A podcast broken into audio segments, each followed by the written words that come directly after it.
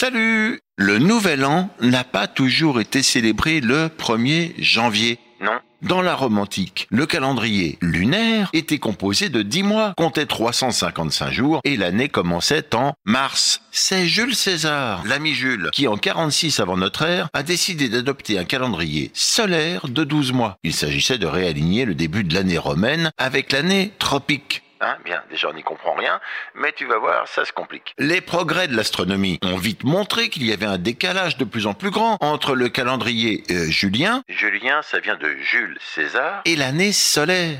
C'est pourquoi le pape Grégoire XIII a demandé à Christophorus Clavius, ancêtre de Christian Clavier peut-être, mathématicien et astronome allemand, de faire des calculs pour remettre de l'ordre dans tous ces calendriers, ce qui a donné le calendrier grégorien. Grégoire? Grégorien. Le calendrier grégorien qui reprend l'essentiel de la structure du calendrier julien dont le décompte commence à partir de l'année de la naissance du Christ mais s'en distingue par les années bissextiles qui corrigent régulièrement le décalage du calendrier sur les dates des équinoxes. Hein Ok? C'est bon, c'est fait, alors générique.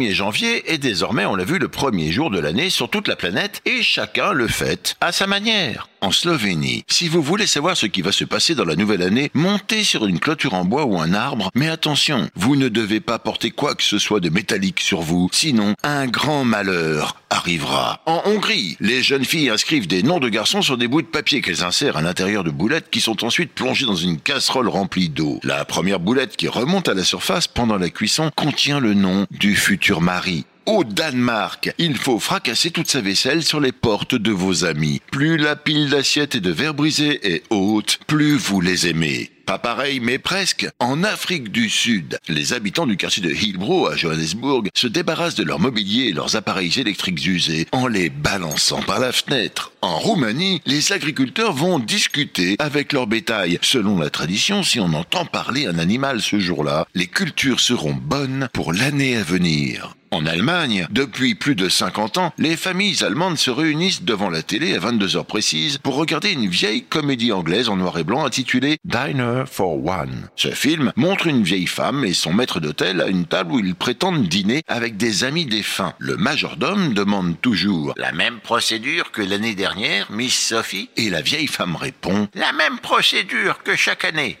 James. Bon, en même temps, ils sont allemands, hein, hein?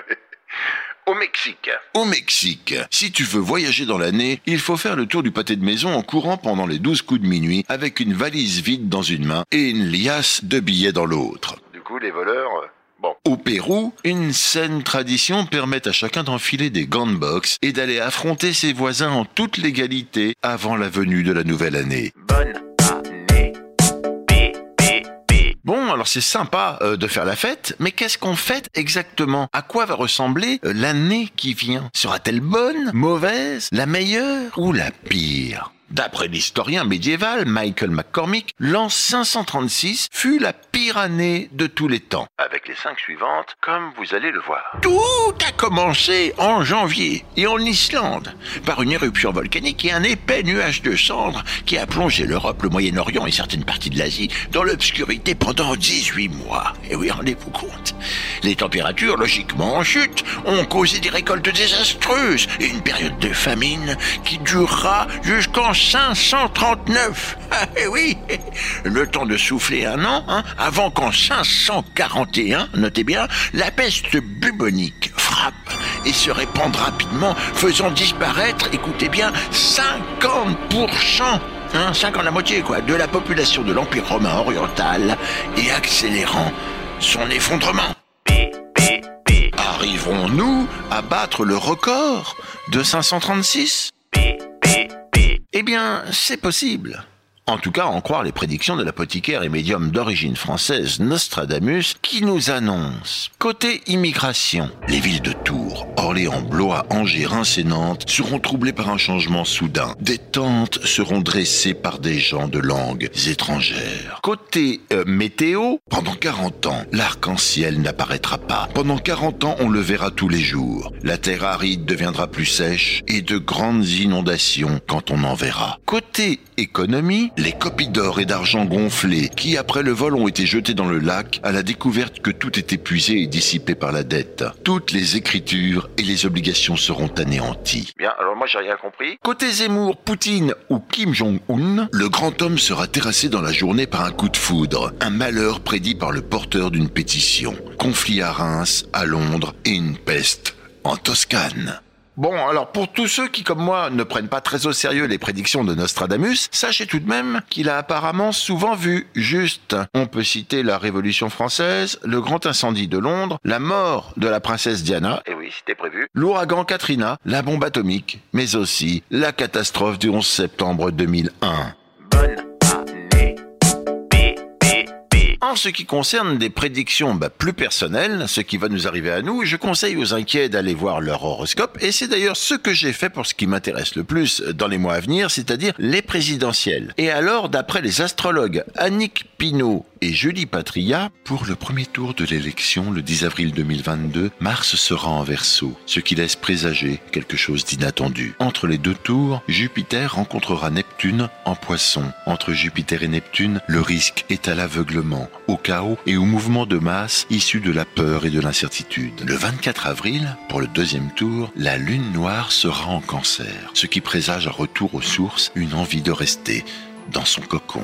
Pour les joyeuses astrologues Annick Pinault et Julie Patria et beaucoup d'autres, les planètes nous disent qu'on ne peut plus rester comme avant. Voilà. réfléchissez à comment vous étiez avant, c'est-à-dire maintenant, quoi. Bah, faut plus faire ça. Faut plus faire ça. Faut faire autre chose. Démerdez-vous.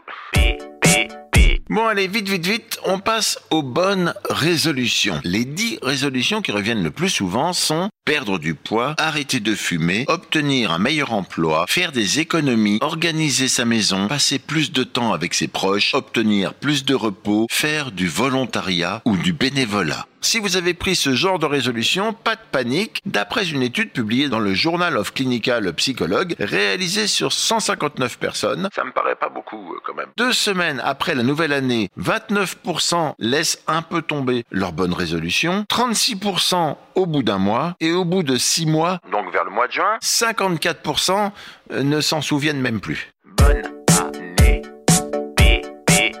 Oui, je vous souhaite une bonne année et profitez-en parce que le pire est à venir, comme le confirme SOS Amitié, l'association française qui assure une permanence téléphonique pour écouter et aider les personnes en détresse psychologique et ainsi prévenir leur suicide. SOS Amitié donc qui affirme que la période noire est début janvier. Il y a un grand vide et il faut tout recommencer. Un malaise qui n'est pas prêt de toucher votre émission préférée, PPP. PPP, pourquoi? Parce que personne ne peut lire, écouter ou voir tous les trucs de dingue qui se trouvent toute l'année sur Internet. Bonne année, bonne santé, mais pas des pieds. hein? Tu l'as?